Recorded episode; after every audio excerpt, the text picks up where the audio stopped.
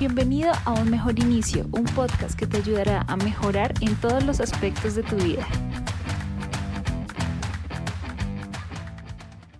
Hola a ti, te doy la bienvenida a Un Mejor Inicio. Mi nombre es Katherine y hoy vamos a hablar sobre cómo ponernos metas en 2024 sin morir en el intento. No podía dejar que se pasara el año sin hacer un programa em, para despedirnos de este año y obviamente también para contarles pues que ya el próximo año vamos a cambiar varias cositas del podcast, pero les agradezco un montón por toda la acogida que tuvo este año porque yo sé que este año no estuve tan activa como el año pasado, en el 2022. Y especialmente agradecerle a las personas de México que han estado tan presentes en este aspecto.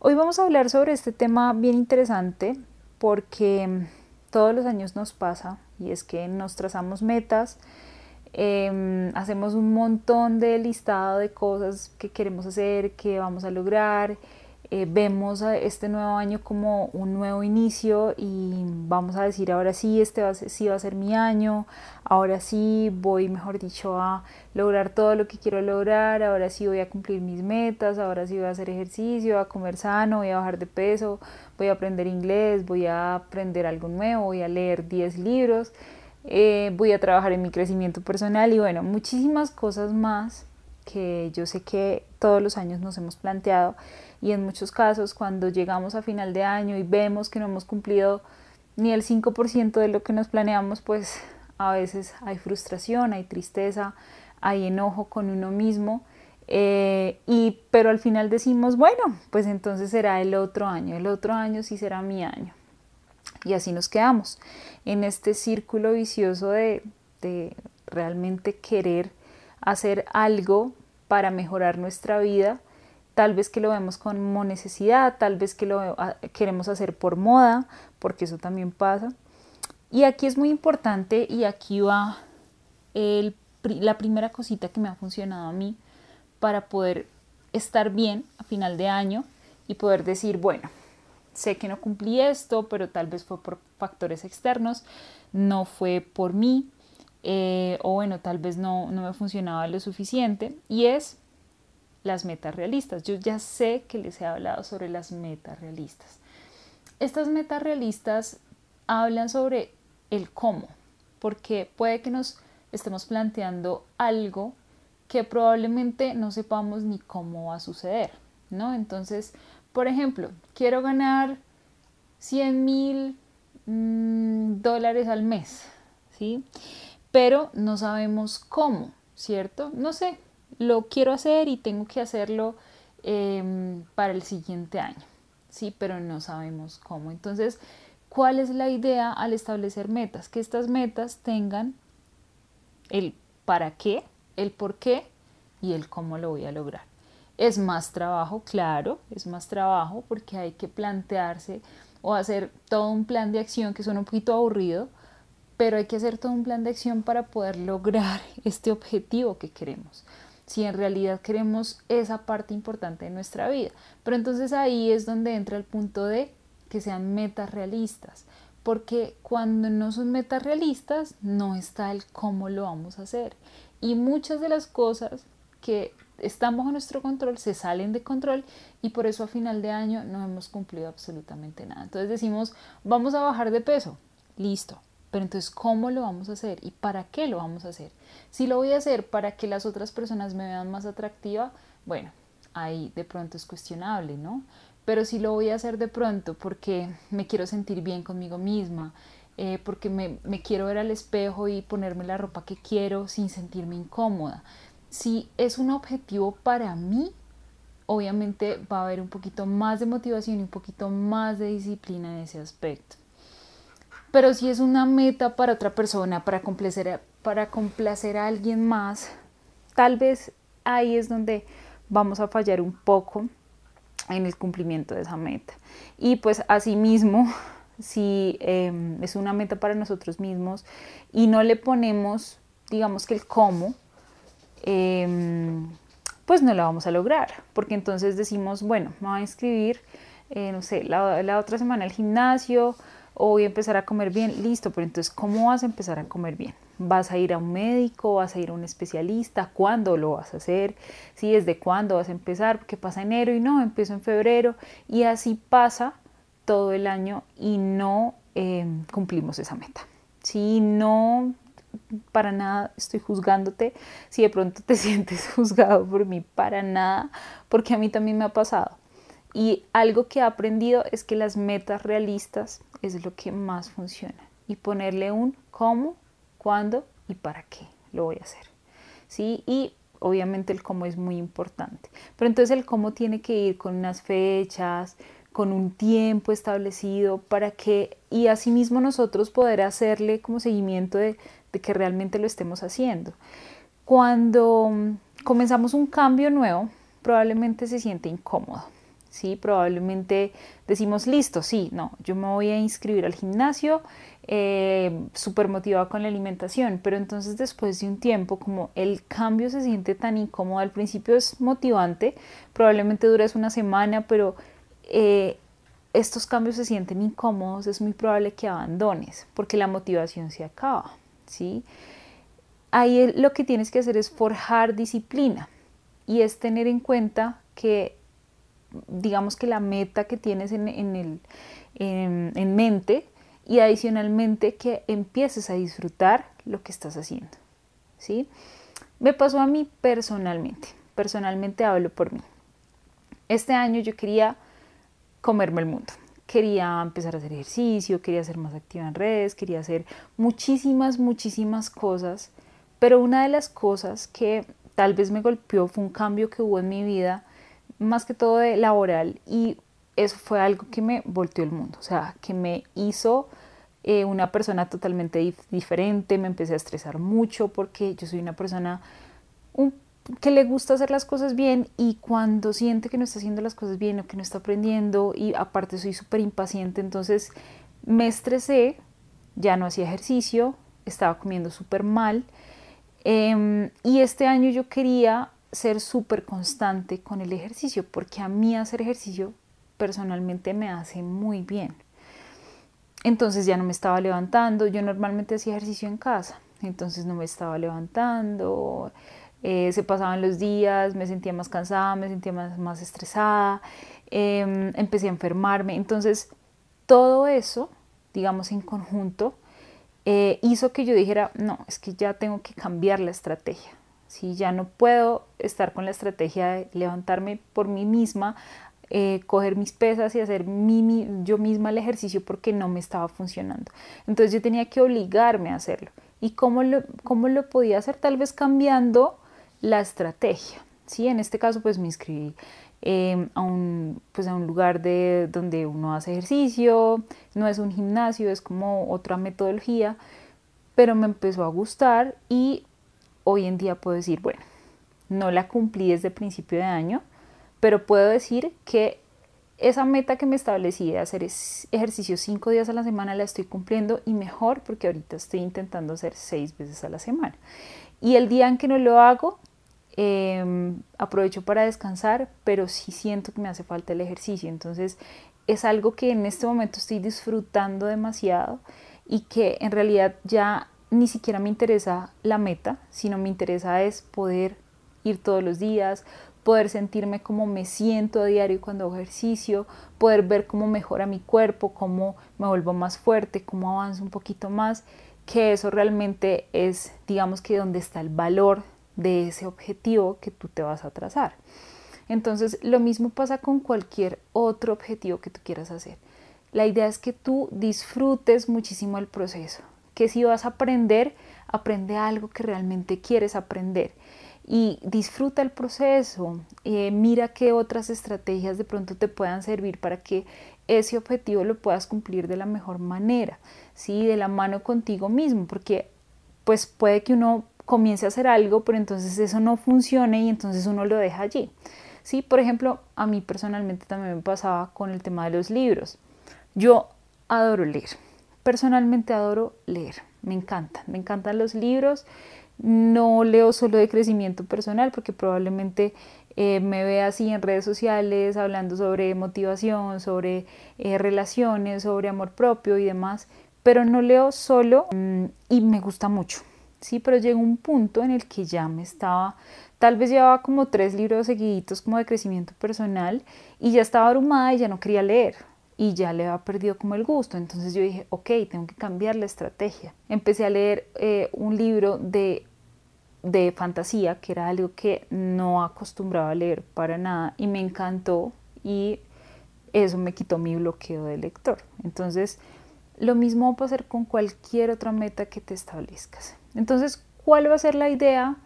Pues ahorita, digamos, yo sé que probablemente ya eh, ustedes habrán visto acerca de los vision board, de mm, el listado de metas, tal vez de em, los recordatorios, bueno, digamos que hay muchas estrategias en cuanto a las metas específicas que uno se puede trazar.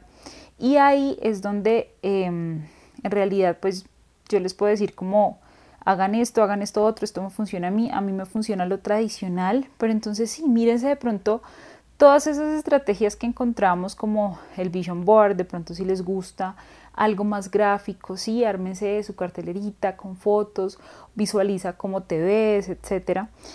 Tal vez algún tipo de frasco de metas, también lo puedes hacer, es digamos que más, más interactivo, como para final de año empezar a sacar eh, y a leer todo lo que habías visto, la cadena de metas, que es como crear una cadena de papel con cada eslabón representando un día, y a medida que avanzas hacia tus metas, agregas eslabones en la cadena, esto también es muy interactivo, obviamente es mucho trabajo gráfico, eh, el árbol de metas, el calendario de metas, las notas de voz motivadoras. Entonces, por ejemplo, esto lo vi que días en, en, un, en un video, em, que es grabar mensajes de voz inspiradores relacionados con tus metas y escucharlos regularmente como para que te mantengas motivado, escucharte a ti mismo diciéndote, em, hoy vamos a hacer ejercicio porque vamos a querer vernos así, de tal manera, para sentirnos bien con nosotros mismos, etcétera.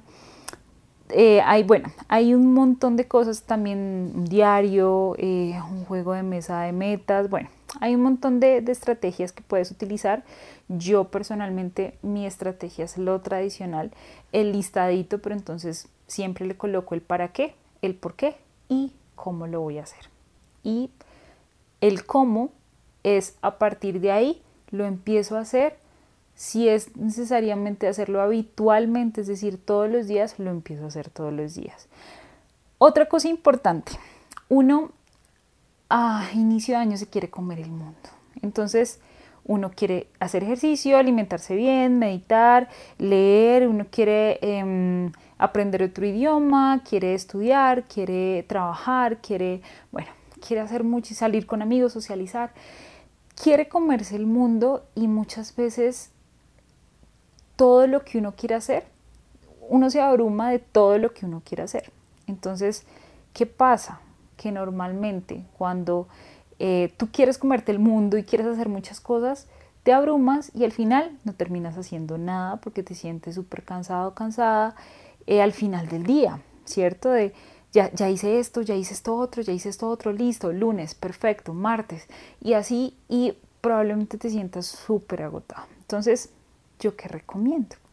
Prioriza las metas que puedes hacer diariamente y de a pocos vas incluyendo en tu rutina las otras cosas. ¿sí? Si para ti es fácil que en un solo día puedas hacer todo lo que quieres hacer, perfecto, hazlo. Pero si no es tan fácil, pues bueno, entonces yo te recomiendo, empieza por lo, prior, por, por lo que en este momento te haga sentir mejor. Si en este momento tú quieres em, alimentarte bien, listo, aprende a comer primero. Hazte un cursito. Hay varios doctores que dan cursos totalmente certificados sobre alimentación. Obviamente lo mejor siempre será personalizado, que puedas ir a una cita, que te puedan ver, que te puedan medir, que te puedan decir, mira, según tu cuerpo, según eh, las afecciones que tengas, esta dieta es lo mejor para ti. ¿sí? Dependiendo también de, tus capacidades, si no, entonces comienza a hacer ejercicio, eh, comienza a ir al gimnasio y de a pocos vas incluyendo en tu rutina las otras cositas que querías hacer. Entonces, date una fecha. para que tú sientas que tienes un control sobre esto. Entonces, coloca una fecha. De aquí a enero voy a, em, no sé, del primero de enero al 30, al 30, 31 de enero, voy a em, construir el hábito de ir al gimnasio todos los días. ¿Listo? Listo. Cuando ya tenga esto, del 1 de febrero al 29 de febrero, al 28 de febrero voy a construir el hábito de alimentarme mejor. Entonces, ¿cómo me voy a alimentar mejor? Voy a comer comida natural, real, em, sin procesados. No sé, 15 días seguidos, el fin de semana de pronto me doy un gustico y otros 15 días seguidos. Y así vas cultivando el hábito. Ahí tú ya lo coges como una rutina y ya no es tan difícil pensar en eso, entonces ya puedes adoptar otro hábito. Entonces, no sé, listo, ya lo hice. Ahora voy a empezar a meditar todas las noches o todas las mañanas. 15 minutos, 20 minutos al día. Eh, luego, voy a empezar a leer. Entonces voy a leerme por lo menos dos libros en el año. Yo sé que es una meta poquita, digamos, para los, la, gente que nos gusta leer, pero así es como empiezas a adoptar un hábito y obviamente a, a digamos que cogerle el gusto. Porque si tú te trazas una meta de 12 libros en el año, muy probablemente a final de año vas a estar corriendo a leerte cuatro libros que te faltaron. y pues esa tampoco es la idea. Otra cosa que yo hago que me funciona un montón son las metas em, de diferentes tipos. Entonces yo tengo metas profesionales, metas personales, metas financieras, metas de desarrollo personal, metas sociales, metas creativas y metas emocionales. Entonces, ¿qué puedes, por ejemplo, meter en las metas profesionales? No sé, eh, cambiar de trabajo, conseguir un ascenso, lograr que me den un sueldo un poquito más alto, eh, tener algún tipo de certificación, hacer algún tipo de especialización, alguna maestría, etc. En metas personales, mejorar mi salud física, hacer, eh, no sé, hacer ejercicio, em, leerme tantos libros, voy a aprender un idioma, esto podría ser algo personal porque quieres viajar eh, y así. Metas financieras, cuánto vas a ahorrar, cuánto eh, de pronto dentro de esto, si voy a ahorrar tanto dinero, listo, ¿cómo lo voy a hacer? Entonces yo ya sé que yo me gasto esto mensualmente y que estoy tal vez desperdiciando el dinero en cosas que pues que no deberían, ¿sí? Entonces, en, em, en, gusticos, en gastos hormiga, que pues los debería controlar. Entonces, ¿qué voy a hacer para eh, generar como ese ahorro? ¿sí? Metas de desarrollo personal, viajar, em, aprender una nueva habilidad, mejorar la gestión del tiempo, eh, aplicar algún tipo de modelo para gestión del tiempo, entonces no sé, metas sociales, entonces si por ejemplo me he vuelto una persona asocial, es decir, que ya no salgo con amigos, que de pronto me da mera, pues entonces tal vez intentar eh, mirar, de pronto hacer un sondeo de las amistades que tienes que realmente valen la pena y empezar nuevamente a hablar con ellos, eh, no dejarlos de lado porque las amistades también se tienen que fortalecer. Entonces, eh, participar tal vez en actividades de, voluntariado de, eh, o mejorar las habilidades comunicativas, hacerte un curso de comunicación asertiva, lo que sea. Metas creativas, iniciar un proyecto artístico, desarrollar alguna habilidad como la pintura, como la música, como la escritura, algún tipo de habilidad que de pronto te pueda salir, te pueda hacer salir de ese estrés en el que vives normalmente, participar en algún tipo de evento cultural, social, etc.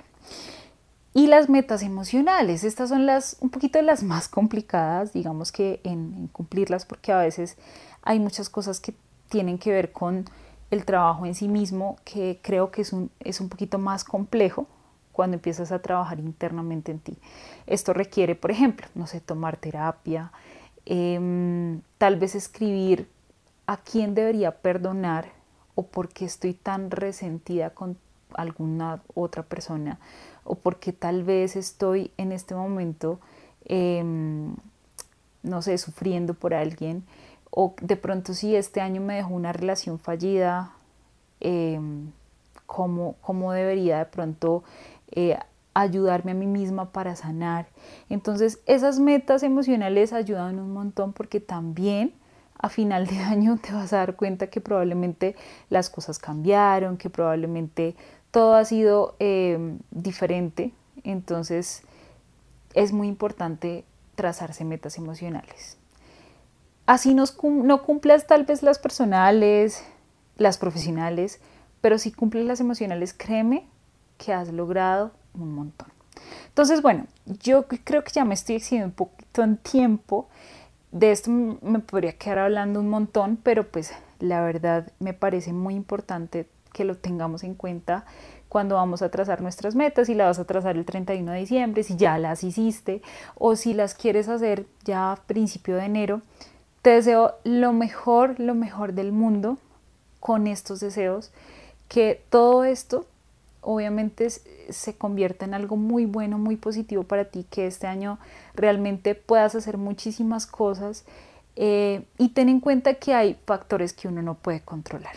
Sí, que si uno tiene metas que tienen que ver con el entorno, el entorno no lo podemos controlar. No podemos controlar lo que pasa en nuestra vida, lo que pasa en el mundo, la economía. Si hay cosas que no podemos controlar, entonces es muy importante tenerlo en cuenta también para trazarnos nuestras metas y que a final de año pues estemos, eh, no estemos frustrados, sino agradecidos por todo lo que vivimos y mm, priorizar estas metas que en realidad vibren con nosotros mismos y que en serio prestemos atención a ello. Les mando un abrazo gigantesco, gigantesco. Los quiero un montón, gracias por sus mensajes, de verdad que me llenan el alma. Em, no es fácil para mí a veces sacar el tiempo, pero de verdad que lo intento y muchísimas gracias por todo el apoyo. No saben cómo me llena poder estar haciendo esto, que es algo que amo em, y que sea tan bien recibido si esto le puede llegar a alguien y puede ayudar a una sola persona, para mí es suficiente. Entonces nada, pues les mando un abrazote gigantesco, que tengan un feliz año, que la pasen súper bien. Recuerden que mm, si de pronto no son buenas épocas para ustedes, no importa, no pasa nada. Intentemos dejar todo lo malo que se queda en este año y comenzar el nuevo año con toda la energía y con toda la expectativa de que nosotros mismos vamos a mejorar, nosotros mismos vamos a ser las personas que queremos ser. Les mando un abrazo nuevamente. Chao, chao.